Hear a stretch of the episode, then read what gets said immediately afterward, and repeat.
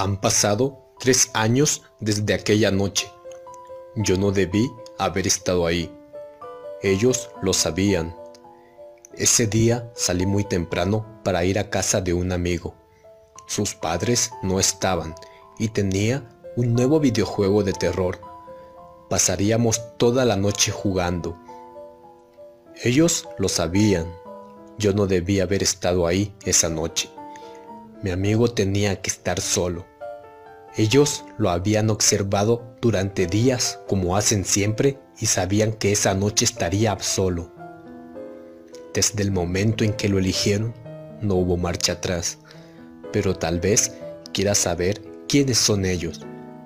Bueno, la verdad, aún no estoy seguro. Sigo sin asimilar lo que pasó aquella noche, pero te contaré lo que hasta ahora sé, para que tengas cuidado. Ellos se encuentran en todas partes. En ningún lugar estás a salvo de ser su víctima. Eligen a una persona. No sé bien cómo o en qué características se basan. Pero una vez que te eligen, no cambiarán de opinión. Te vigilan, te estudian y estudian a todas las personas que conoces Día tras día te observan cuidadosamente, sin que tú te percates de su presencia, y esperan la noche en que su víctima esté sola. Es en ese momento cuando todo empieza. Aquel día llegué alrededor de las 8 de la tarde a su casa. Sus padres habían salido desde temprano y él había preparado todo lo necesario para pasar jugando toda la noche. Al día siguiente no iba a haber clases, así que yo regresaría a mi casa por la mañana. Pasamos un buen rato jugando. El tiempo pasó tan rápido que para cuando nos dimos cuenta ya era la una de la madrugada. Nos habíamos llevado algunos sustos con el juego, así que comenzamos a hacer bromas con la situación. Ahí fue cuando todo se puso raro. Empezamos a escuchar ruidos extraños fuera de la casa, que al principio pensábamos que no era nada importante. Hicimos chistes sobre lo que jugábamos. Deben de ser los zombies. Nosotros solo reíamos, pero nos comenzamos a poner tensos cuando el sonido se hizo más claro. Eran pisadas. Se escuchaban pisadas por todo el pasillo de afuera. ¿Crees que tus padres habrán regresado? Le pregunté. A lo que él respondió que sus padres no volverían hasta el día siguiente por la tarde. Además, la cantidad de pasos que se escuchaban indicaba que eran varias personas, no solo sus padres. De pronto, luego de oír todas aquellas pisadas acercándose cada vez más a la puerta, Hubo un profundo silencio. ¿Hay alguien afuera? ¿Quién está ahí? Comenzamos a preguntar con evidente nerviosismo.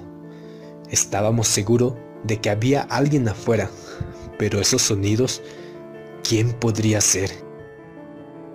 En la habitación en la que estábamos había una computadora que mi amigo había encendido desde que comenzamos a jugar se escuchó un sonido que provenía de ella, un sonido familiar, pero que por el miedo que teníamos en ese momento nos sobresaltó a ambos. Solo era un correo electrónico que le había llegado, pues también había dejado la ventana de su correo abierta. Ver esto nos dio algo de sosiego y hasta reímos un poco. Sin embargo, la tensión volvió a nosotros al notar que la dirección de quien lo enviaba era irreconocible, una combinación aleatoria de números y letras. Dudamos en abrirlo, pero mi amigo decidió hacerlo. Quedamos completamente paralizados tras leer lo que decía el correo. Pase lo que pase, no abras la puerta. Con tan solo leer esas palabras, una sensación de pánico me invadió, pero el mensaje decía más. Ellos están afuera. Por favor, Hagas lo que hagas, escuches lo que escuches, no abras la puerta. Intentarán convencerte de que lo hagas. Tienen muchos métodos. Pueden fingir ser alguien que conoces, un familiar, un amigo, y sus voces sonarán igual. Tal vez te pidan ayuda, te dirán que están lastimados, te suplicarán que abras la puerta, pero oigas lo que oigas esta noche, no abras. Trata de ignorarlos, trata de dormir.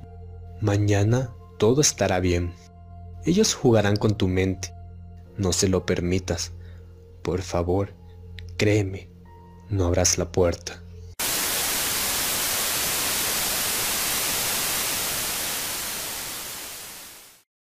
Muchas gracias por ver este video. Si te ha gustado y quieres que siga subiendo contenido de este tipo, suscríbete, regálame un like, sígueme en las redes sociales que están abajo en la descripción. Comparte el video con todos tus amigos y estaré leyendo sus comentarios. Pasen una excelente noche. Nos vemos pronto.